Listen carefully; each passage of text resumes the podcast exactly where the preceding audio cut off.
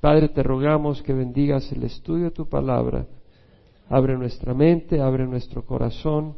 Ayúdanos, Señor, a recibir lo que tú tienes para nosotros. En nombre de Jesús. Amén. Capítulo 11 de Corintios. Hoy lo vamos a terminar con la ayuda del Señor. Pablo empieza este capítulo dando instrucciones sobre si la mujer debe de usar el velo o no al orar cuando se congregan como iglesia, si el hombre debe de cubrirse la cabeza o no. Y da razones. Dice, bueno, en la cultura de ese tiempo la mujer usaba un velo sobre su cabeza como un símbolo de que tenía autoridad sobre ella, su esposo. Tanto en la cultura judía como en la cultura grecorromana de sus días. Sin embargo, había algunas mujeres que decían, bueno, somos libres en Cristo, ¿por qué voy a usar el velo? Y se quitaban el velo. El problema es que al hacerlo, estaba ofendiendo a la gente que entendía que el velo era un símbolo de que estaban bajo autoridad. Y Pablo dice, la cabeza del hombre es Cristo y la cabeza de la mujer es el hombre. Es una enseñanza bíblica y el quitarse ese velo era un irrespeto al simbolismo que había de que la mujer tenía esa autoridad, que es el esposo, y esa autoridad es bíblica. Por otro lado, Pablo dice, el hombre ha sido creado a la imagen y es la gloria de Dios, y el cubrirse la cabeza es ponerse otra autoridad que no sea Cristo. Cristo es su autoridad directa. Qué privilegio. ¿Por qué va a cubrirse la cabeza? Y dice el que se cubre la cabeza orando, deshonra su cabeza. Todo eso tenía que ver con la cultura del día. Ya explicamos de que no se aplica culturalmente en nuestros días. Pablo continúa dando instrucciones para cuando se congregan. Y en el capítulo 11, versículo 17 dice, pero al daros estas instrucciones, no os alabo, porque no os congregáis para lo mejor, sino para lo peor. Pues en primer lugar oigo que cuando reunís como iglesia hay divisiones entre vosotros y en parte lo creo. Porque es necesario que entre vosotros haya bandos, a fin de que se manifiesten entre vosotros los que son aprobados. Por tanto, cuando os reunís, esto ya no es a comer la cena del Señor, porque al comer cada uno tomas primero su propia cena y uno pasa hambre y otro se embriaga. ¿Qué? ¿No tenéis casas para comer y beber? ¿O menospreciáis la iglesia de Dios y avergonzáis a los que nada tienen? ¿Qué os diré? ¿Os alabaré? En esto no os alabaré. Porque yo recibí del Señor lo mismo que os he enseñado, que el Señor Jesús, la noche que fue entregado, tomó pan y después de dar gracias lo partió y dijo, esto es mi cuerpo que es para vosotros, haced esto en memoria de mí. De la misma manera tomó también la copa después de haber cenado, diciendo, esta copa es el nuevo pacto en mi sangre, haced esto cuantas veces la bebáis en memoria de mí. Porque todas las veces que comáis este pan y bebáis esta copa, la muerte del Señor proclamáis hasta que Él venga. De manera que el que coma el pan o beba la copa del Señor indignamente será culpable del cuerpo y de la sangre del Señor.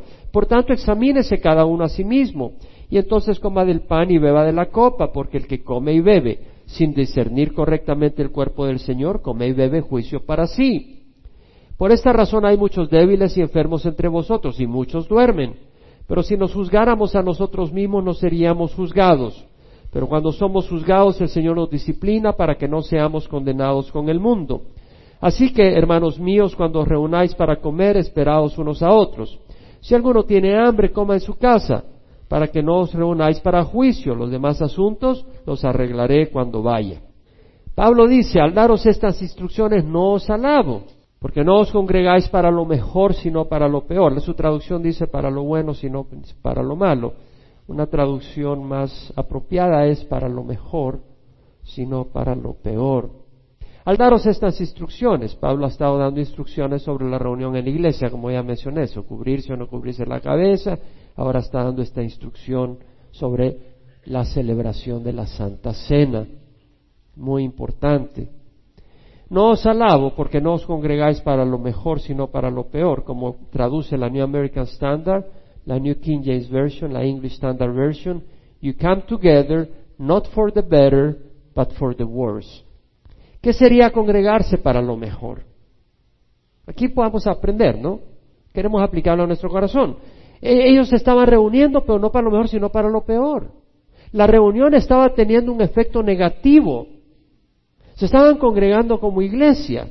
Sin embargo, en vez de que hubiera algo bueno, había algo malo.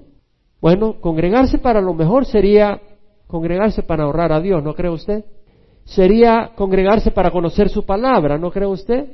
Sería congregarse para expresarle agradecimiento a Dios y declarar sus maravillas.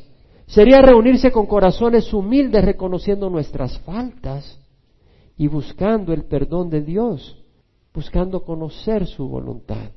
Sería congregarse para orar. El Señor dijo, mi casa será llamada casa de oración para todas las naciones. Para orar en espíritu y verdad, Jesús dijo, el que el Padre busca que le adoren en espíritu y verdad. Reunirse para edificarnos unos a otros, para mostrar amor, interés y preocupación de unos por otros. Las reuniones del pueblo de Dios deben ser más que estar físicamente juntos como lápidas frías en un cementerio. Lo voy a repetir. Las reuniones del pueblo de Dios deben ser más que estar físicamente juntos como lápidas frías en un cementerio. ¿Ha visto un cementerio donde están las lápidas, una tras la otra?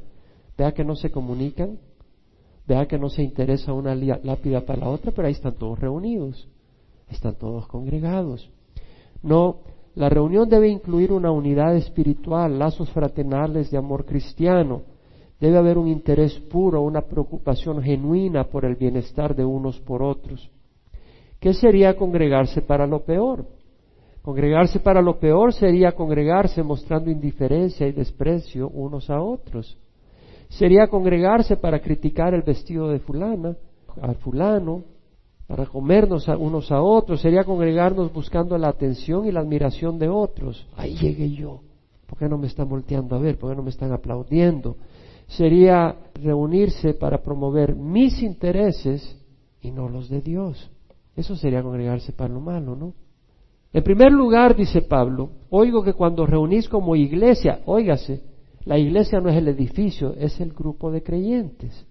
Cuando reunís como iglesia, hay divisiones entre vosotros y en parte lo creo. Pablo dice, me contaron de que hay divisiones y lo creo en parte. Pablo está diciendo, creo que es posible que entre ustedes ocurra eso. Pablo conocía las ovejas. Cuando el Espíritu Santo no gobierna el corazón de los congregantes, hay división. Cuando el Espíritu Santo no gobierna el corazón de todos los congregantes, hay división. Para que no haya división, todos los congregantes tendrían que estar guiados por el Espíritu Santo.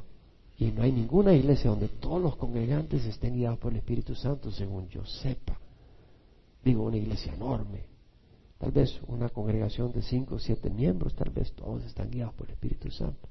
Pero una congregación de 200, 300 miembros es un poco más complicado que todos realmente estén gobernados por el Espíritu Santo. Y cuando eso no ocurre, hay grupitos, hay círculos, hay bandos, hay facciones, hay separaciones y divisiones. Lo que estaba ocurriendo, óigame bien, en la iglesia de Corinto, se reunían como congregación a comer. Muy lindo, ¿no? Reunirse a comer. Era coinonía, un potluck, porque si así cada uno llevaba comida. Y el que tenía mucha comida llevaba más comida y podía compartir. El que tenía poca, supuestamente llevaba lo poco que tenía y alguien debería de compartir con él. Pero lo que estaba ocurriendo es que habían algunas personas que llegaban y llevaban sus spare ribs, sus costillas, llevaba sus, ¿qué? Comida, pero en abundancia, y miraba a alguien que no tenía comida y mala onda para ti. Y unos llevaban su vinito y hasta se embriagaban y el otro ni agua tenía para tomar. Y entonces lo que ocurrió es que en ese ambiente algunas personas decían, eso está mal, esto está terrible. Y sobre todo si tú eras el que ibas con, con nada, dos papitas peladas llevabas y tenías una gran hambre. Y el que tenía mucho no te daba ni siquiera las sobras. Entonces empezó a haber división porque había unos que estaban actuando carnalmente y otros estaban siendo ofendidos. Había divisiones, eso causó divisiones. Es necesario que entre vosotros haya bandos a fin de que se manifieste entre vosotros los que son aprobados. La palabra bandos me llamó la atención en el griego. Es jairesis. De ahí viene la palabra herejía. De hecho, en la traducción en inglés de la King James, de las nueve veces, cinco se traduce secta y cuatro herejía. Entonces, heresis quiere decir herejía también. Y la palabra quiere decir en el griego, hairesis quiere decir varias cosas. Puede significar la captura de una ciudad. Cae todo un ejército y captura una ciudad. Eso es un hairesis. O también puede significar la selección de algo. La selección nacional. En El sabor dicen la selecta. Ese es el hairesis del fútbol. La selección. Algo que se seleccionó. Puede significar también un grupo de hombres separados de otros que siguen sus propias creencias fundamentales. Puede significar disensiones. Acá el significado es bandos y disensiones, pero me parece interesante que el mismo significado puede ser herejías y sectas. Y es que el origen de las herejías, doctrinas desviadas, que son aborrecibles a la doctrina sana dada por los apóstoles, estas herejías y grupos que se forman que salieron del cristianismo, se desviaron de la enseñanza de los apóstoles. ¿Por qué? Por el corazón perverso del hombre y las motivaciones corruptas, deseos de autoglorificación. Y así como habían divisiones ahí en la iglesia de Corinto por la carnalidad de estas personas que no mostraban sensibilidad a los que no llevaban comida, de la misma manera un corazón carnal te desvía doctrinalmente. Muchas personas que se desvían de la doctrina sana, el problema no está en la mente, el problema está en el corazón y se terminan desviando de la doctrina sana. El Salmo 139, 23 y 24, el salmista dice, escudriñame, oh Dios, y conoce mi corazón, pruébame y conoce mis inquietudes, y ve si hay en mí camino malo, y guíame en el camino eterno. Yo más de alguna vez y con mucha frecuencia medito en este versículo. Escudriñame, oh Dios, y conoce mi corazón. Pruébame y conoce mis inquietudes y mira si hay en mi camino malo y guíame por el camino recto. Es muy importante. Hay personas que se desvían del Evangelio de nuevo, así como hay personas que no aceptan creación y dicen, no, hemos, somos resultado de evolución. El problema no es mental, hay un corazón malvado que rehúsa humillarse a la luz de Cristo y prefiere honrar al hombre. La luz y la oscuridad no son compatibles, no hay comunión y van a haber bandos entre las personas que son guiadas por el Espíritu Santo y los que no son guiados por el Espíritu Santo en la iglesia.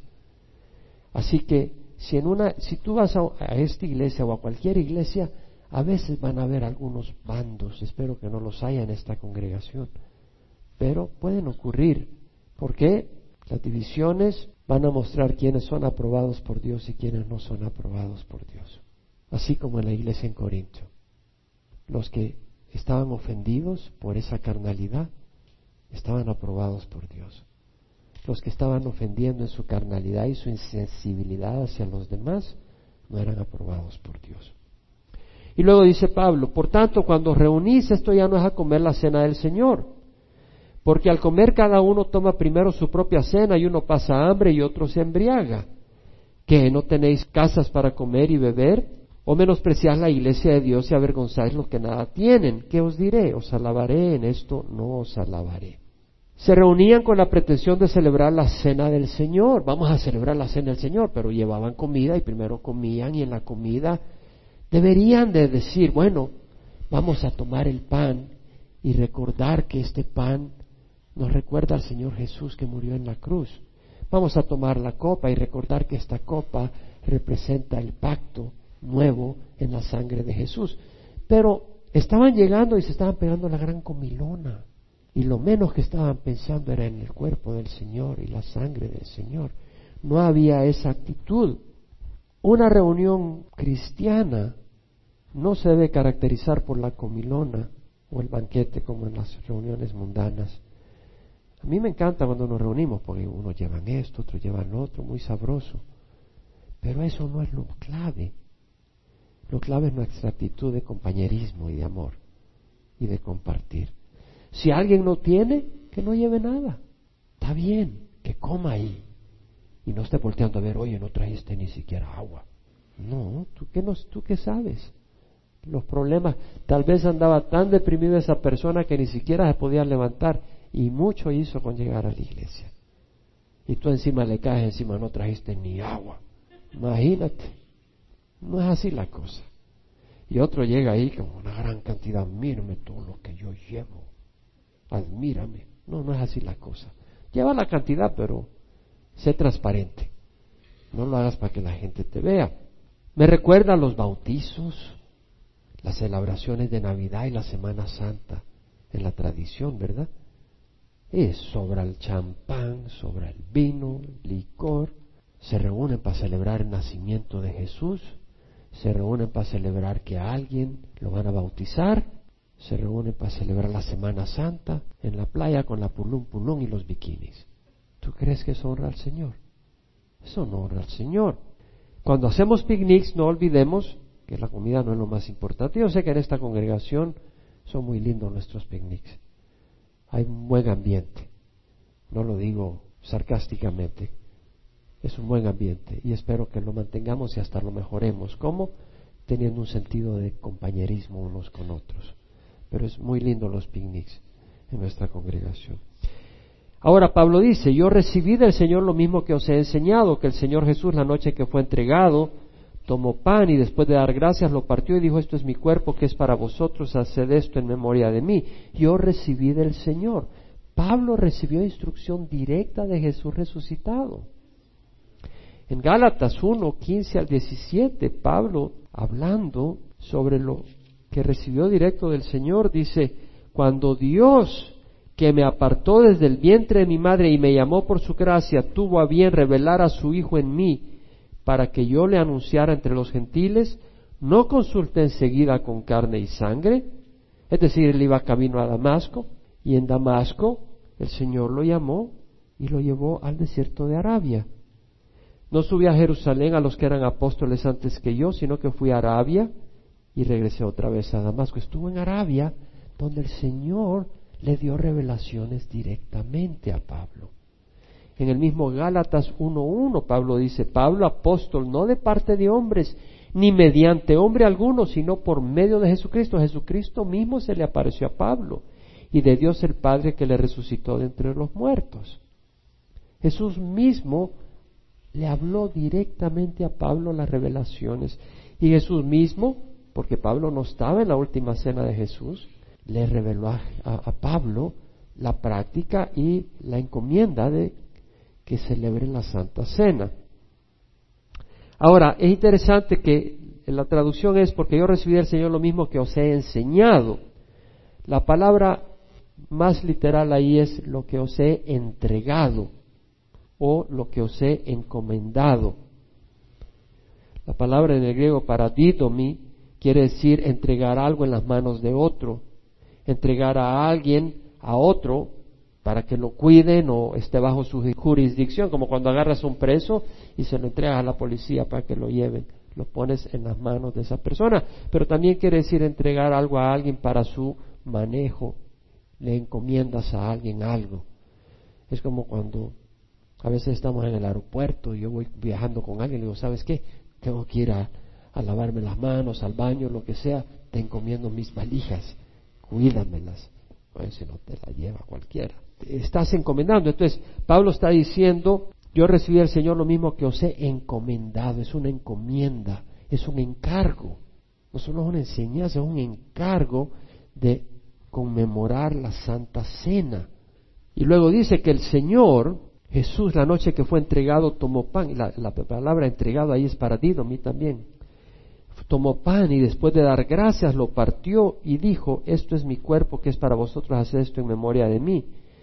Imagínate, después de dar gracias, la noche que Jesús iba a ser entregado, a la sombra de los golpes que venían, de los azotes que sabía que le iban a caer, de las burlas y de la crucifixión sangrienta, una masacre que iban a hacer de él, el Señor Jesús con toda tranquilidad pudo dar gracias y ministrar a los apóstoles en el aposento alto. Y me hizo reflexionar esta mañana el Señor que Jesús entendía que la preocupación de nada sirve, solo para una cosa, para paralizarte. Si Jesús hubiera estado paralizado pensando días antes de su masacre, él no hubiera podido ministrar a sus apóstoles esos días. Si Jesús hubiera estado pensando en lo que venía de una manera como lo hizo en Getsemaní, no hubiera podido ministrar. Y a veces nosotros estamos tan paralizados por lo que va a ocurrir que estamos congelados y paralizados ahora y no podemos servir. ¿Cierto? Que Dios nos ayude a ser libres y saber que Dios tiene un tiempo para cada cosa. Y si tienes que pelear con un monstruo mañana, mañana te, Dios te va a dar la fuerza y ahora sirve al Señor, no te paralices. Eso es lo que quiere decir. Ahora, cuando dice que Jesús dijo, esto es mi cuerpo, que es para vosotros, haz esto en memoria de mí, una vez más, no es su cuerpo físico, Jesús tenía el pan en sus manos, no era un pedazo de carne con venas, musculatura y piel, Jesús está hablando en sentido figurado, sentido simbólico.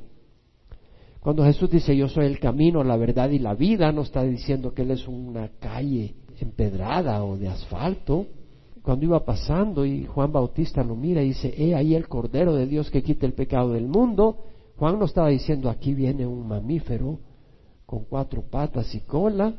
Jesús no es un cordero físicamente hablando, es un símbolo. El cordero el animal que sacrificaban en la Pascua. Y Jesús fue sacrificado como un cordero. Así como el cordero es sacrificado en la Pascua y la sangre se untó en el marco de la puerta y el ángel del Señor pasó sobre esos hogares, no trajo justicia, no mató a los primogénitos en esos hogares. De la misma manera, si somos cubiertos con la sangre de Jesús, Dios no va a traer juicio contra nosotros. Cuando Jesús dijo, yo soy el pan de vida, vuestros padres comieron el maná en el desierto y murieron. Este es el pan que desciende del cielo para el que crea en él no muera. Eso no está diciendo que hay un pedazo de pan de harina que acaba de salir del horno. Entendemos esto, hermanos. Esto es bien importante que lo entendamos y lo manejemos, porque ¿qué hacemos los pastores? Es instruir para equipar a los santos para la obra del ministerio. Es usted que tiene que traer esta enseñanza a gente que no viene a la iglesia y está confundida en tradiciones muertas. Porque aquí vemos de que Jesús está hablando en lenguaje figurativo. Jesús mismo dijo, el espíritu es el que da vida, la carne para nada aprovecha. Las palabras que yo he hablado son espíritu y son vida. No es su carne, su musculatura que tenemos que comer, no tenemos que ser caníbales. Cuando comes la santa cena no tiene sabor a sangre y carne. Cuando tomas la copa no tiene sabor a sangre, porque no se convierte en carne y sangre. Es un símbolo pero es un símbolo muy importante porque representa el cuerpo de Jesús y representa la sangre de Jesús. ¿Estamos todos juntos hasta acá?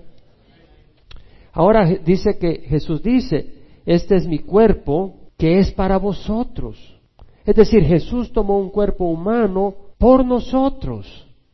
Tomó ese cuerpo para nosotros, para nuestro favor, para nuestro beneficio, para pagar con su cuerpo la pena que nadie de nosotros podía pagar, el pago que nadie de nosotros podía dar. En primera de Juan 3:16, Juan dijo, en esto conocemos el amor, en que Él puso su vida por nosotros, Jesús dio su vida por nosotros.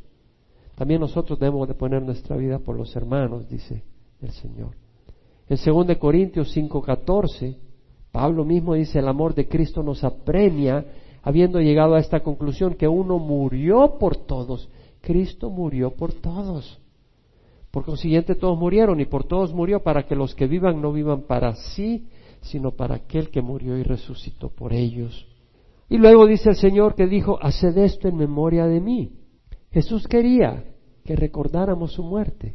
En ningún momento dijo recuerden mi nacimiento, aunque obviamente lo celebramos con gran acción de gracias. Pero sí dijo recuerden mi muerte. Se celebra este lunes, ¿qué día? Memorial Day.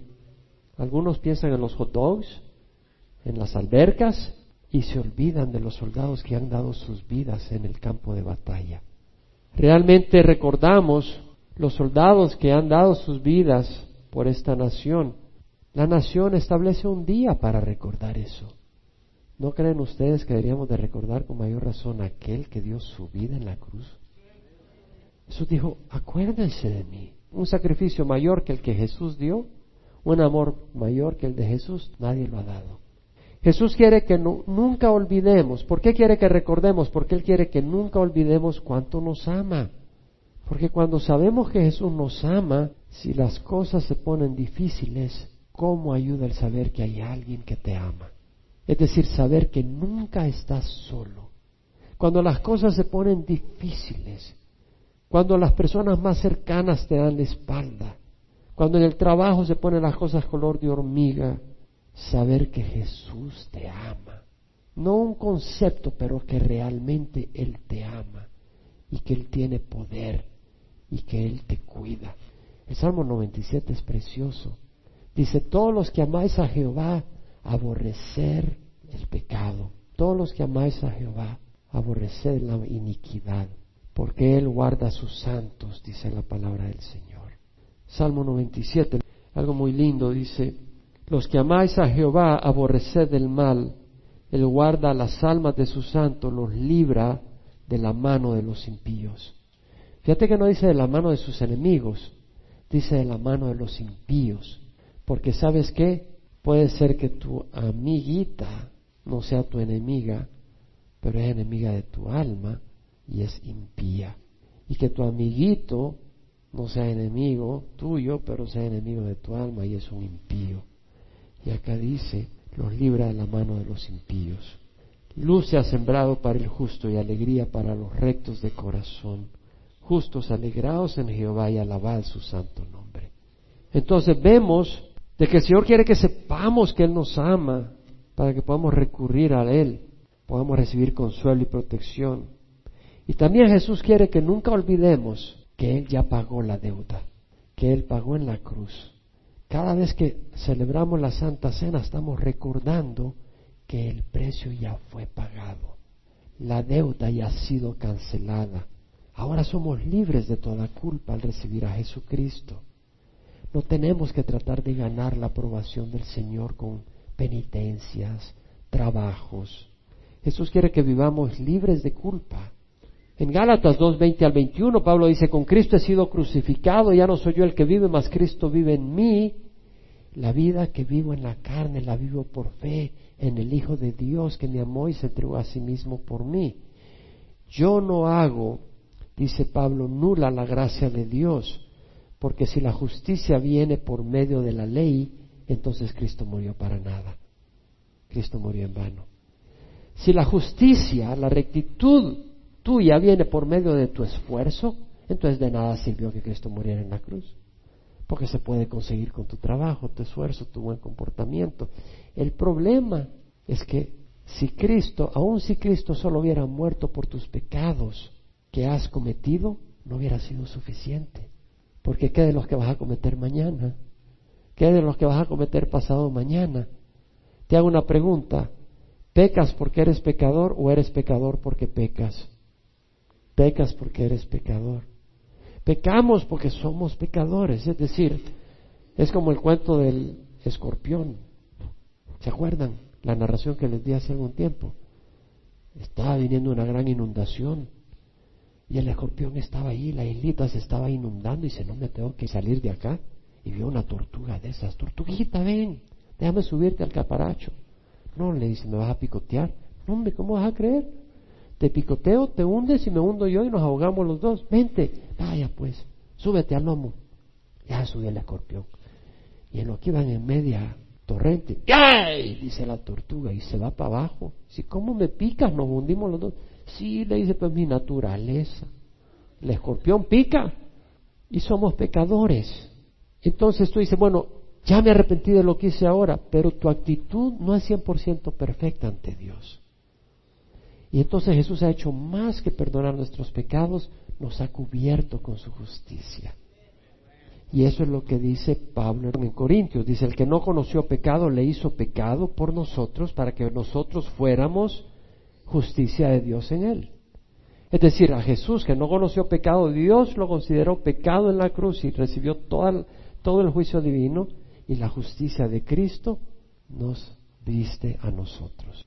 Entonces ya no es que si pecas o no pecas, Él te ha cubierto con, con su justicia. ¿Entendemos? esta es una gran noticia, este es un gran evangelio. Pablo dijo, ¿quién acusará a los escogidos de Dios? Dios es el que justifica, es Dios. ¿Quién es el que condena? Cristo Jesús es el que murió, el que resucitó y está sentado a la diestra de Dios, intercediendo por nosotros. Él no tiene que interceder por alguien que no tiene ninguna culpa. Él intercede por quien la regó. No tenemos una justicia propia. Él nos ha revestido con su justicia. Gloria al Señor. Puedes ir a Hebreos 10 del 11 al 23, donde da más enseñanza al respecto. De la misma manera tomó también la copa después de haber cenado, diciendo, esta copa es el nuevo pacto en mi sangre, haced esto cuantas veces la bebáis en memoria de mí. Pacto. Él tomó la copa, no dice el vino, dice la copa. Sabemos que la copa tenía jugo de uva. Se piensa algunos que era fermentado, otros piensan que no era fermentado. J. Vernon McGee piensa que era jugo sin fermentar, que no era vino, solo jugo, porque dice que para la Pascua, que es cuando se instituyó la cena, no había levadura, se limpiaba de levadura la casa, no había nada fermentado, entonces él piensa que tampoco hubiera un jugo de uva fermentado. Ese es un pensamiento de J. Vernon McGee, no sé si tenga razón o no. Mira, lo importante no es si es jugo de uva fermentado o no, lo importante es el corazón con que tomas la Santa Cena y eso es lo que vamos a cubrir. Pero este es un pacto, la copa la toma y dice esta la copa es el nuevo pacto y la palabra pacto, diadeque, en el griego se traduce pacto o testamento. Dios entró en pacto con Israel en el desierto. Dijo, esta es la ley, si ustedes la cumplen, yo los voy a bendecir, los voy a prosperar.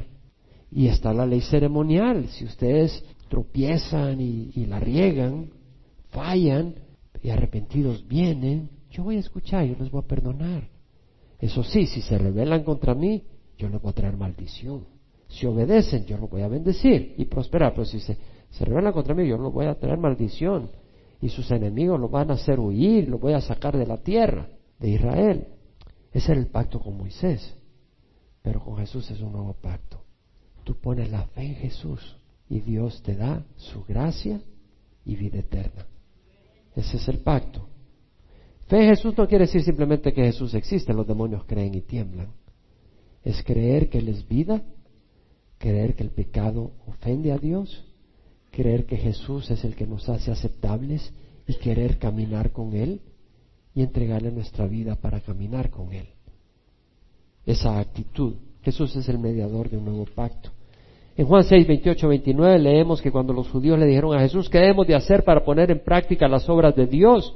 Jesús le dijo, esta es la obra de Dios, que creáis en el que Él ha enviado. ¿Qué es la obra que tenemos que hacer en este nuevo pacto? Creer en Jesús. En Hebreos 9:15 leemos que Jesús es el mediador de un nuevo pacto, a fin de que habiendo tenido lugar una muerte, acuérdense que pacto también quiere decir testamento, hubo la muerte de Jesús para la redención de las transgresiones que se cometieron bajo el primer pacto, los que han sido llamados reciban la promesa de la herencia eterna. Y luego dice, haced esto cuantas veces lo bebáis en memoria de mí. No nos dice la frecuencia. Unas iglesias lo conmemoran cada mes. En esta congregación lo hacemos el primer domingo de cada mes en el servicio de la mañana. Y luego dice en el versículo 26, porque todas las veces que comáis este pan, era pan, y bebáis esta copa, la muerte del Señor proclamáis hasta que Él venga. El Señor viene.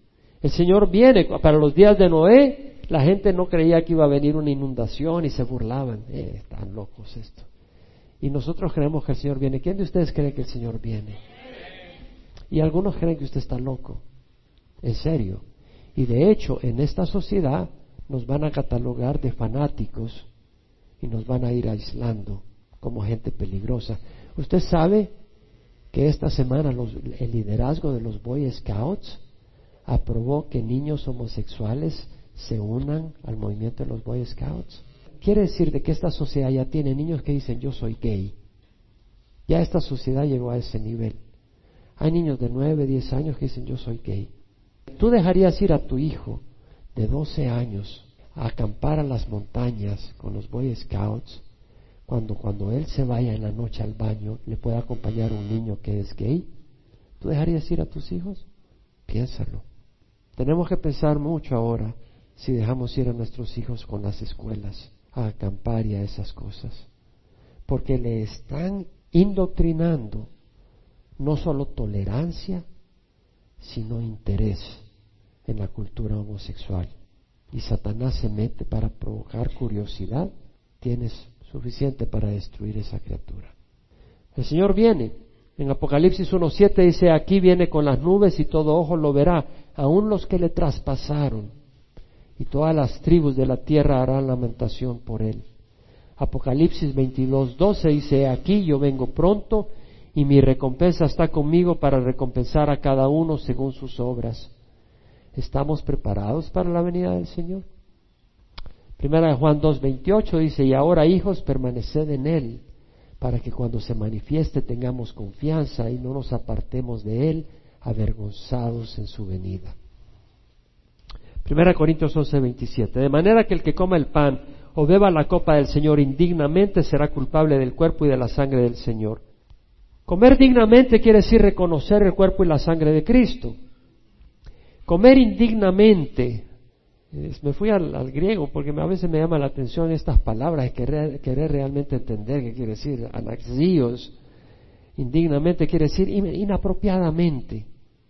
Comer como cuando alguien come algo común. Ah, la copa del vino, salud, el pancito, ay, tengo hambre menos mal. Me como el pancito porque tenía hambre de todas maneras. ¿Y quién le tiene que enseñar a tus hijos a honrar estos elementos tú? Tratando el pan y el jugo como algo común, sin reconocer el simbolismo sagrado, sin respeto especial, sin recogimiento y reverencia.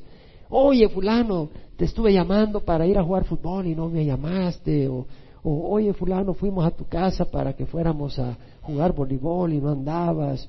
Cuando es la hora de la Santa Cena, olvídate todas las cosas y reconoce que venimos a considerar que Jesús murió por nosotros y derramó su sangre y que ese pan nos hace recordar el cuerpo que Jesús sacrificó por nosotros. Lo vital no es si es vino fermentado o jugo, sino hacerlo dignamente. Mira si no lo haces dignamente, dice. El que come el pan o beba la copa del Señor indignamente será culpable del cuerpo y de la sangre del Señor. ¿Qué quiere decir ser culpable del cuerpo y de la sangre del Señor? ¿Te interesa saber? Ser culpable del cuerpo y la sangre del Señor quiere decir ser culpable y profanar, despreciar, deshonrar el cuerpo mismo de Jesucristo y su sangre misma. No profanar una imagen, sino que estás profanando el mismo cuerpo de Jesucristo, como que se lo tuvieras enfrente y le escupieras. Eso es exactamente lo que es tomar indignamente el cuerpo y la sangre, el pan y la copa. Tú tienes que corregir a tus hijos si vienen acá a la Santa Cena y no lo hacen con respeto. Y tú examínate. Ahora, imagínate una cosa.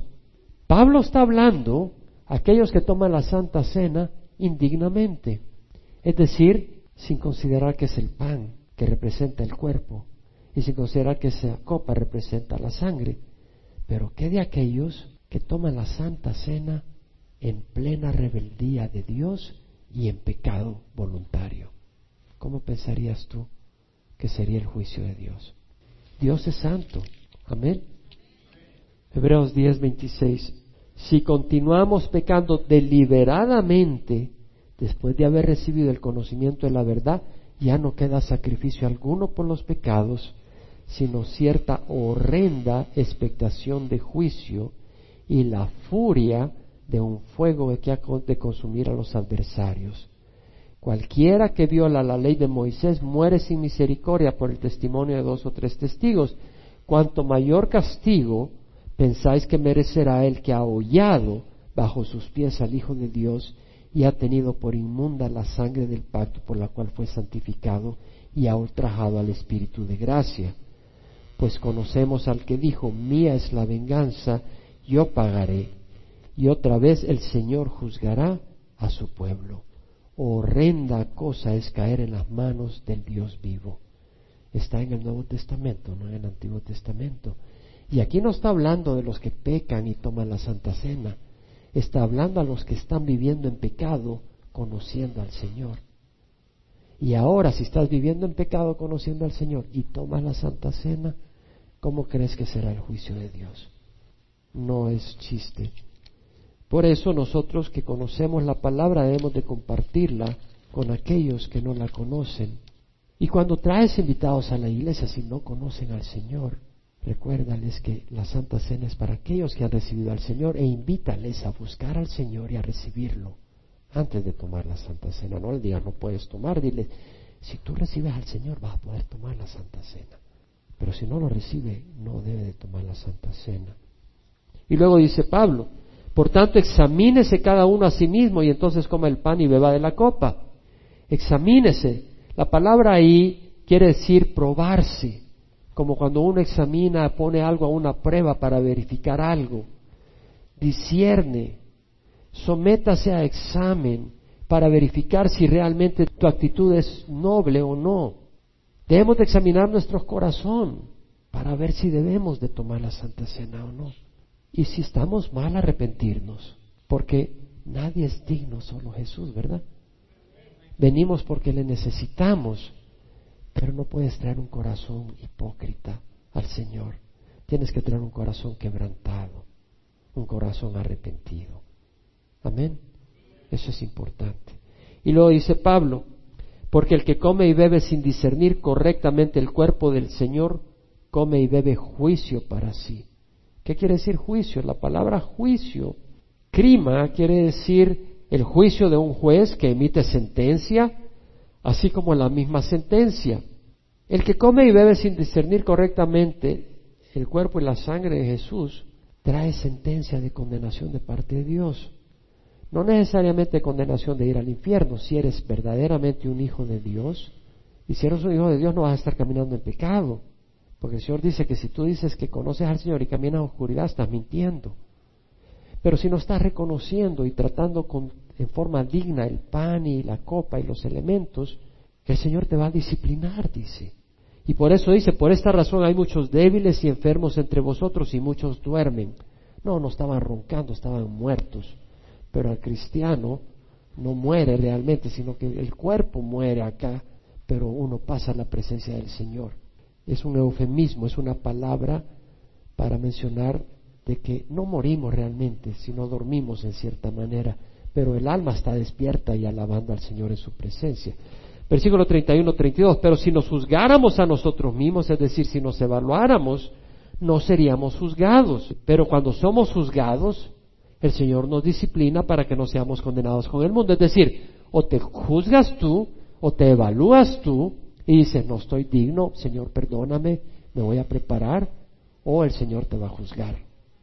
Y te va a juzgar y te va a disciplinar, y puede incluir muerte, para que no seas condenado con el mundo. ¿Qué está diciendo? El mundo va a ser juzgado un día y condenado.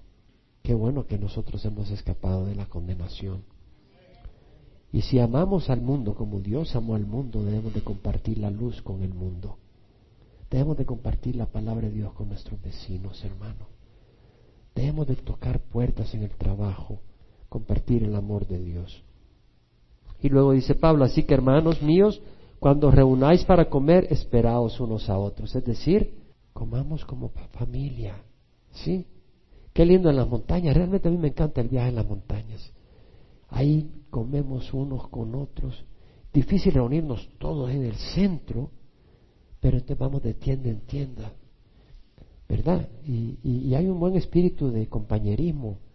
Simplemente te haces el loco y vas caminando como que si vas para el baño. Y hermanito, ven, te vamos a dar de comer. Y, y, solo pasas haciendo al baño cada media hora. Y lo que pasa es que te gustaron los tacos de fulano, los elotes de mengano. Pero ese compañerismo es lindo, ¿no? Si alguno tiene hambre, coma en su casa para que no os reunáis para juicio. Decir, si tanto es tu hambre, come en la casa. Los demás asuntos los arreglaré cuando vaya. Así que hemos aprendido sobre la Santa Cena o no. ¿Lo vamos a aplicar? ¿Lo vamos a compartir? Señor. Vamos a orar. Padre, venimos ante ti, Señor, con corazones contritos y quebrantados, porque solo tú eres bueno, Señor y contritos y quebrantados porque a pesar de tu bondad quedamos cortos en muchas áreas. Pero Señor, tú nos has aprobado y te damos gracias por tu amor. Ayúdanos a honrarte no solo en la Santa Cena, pero todo el tiempo, en nuestra manera de pensar, de vernos unos a otros, danos amor, danos tolerancia, danos paciencia, ayúdanos a caminar en santidad. Perdona las fallas que hemos cometido esta semana, aún el mismo día de hoy. Renueva nuestra mente, danos un corazón bueno y agradable a ti. En nombre de Cristo Jesús. Amén.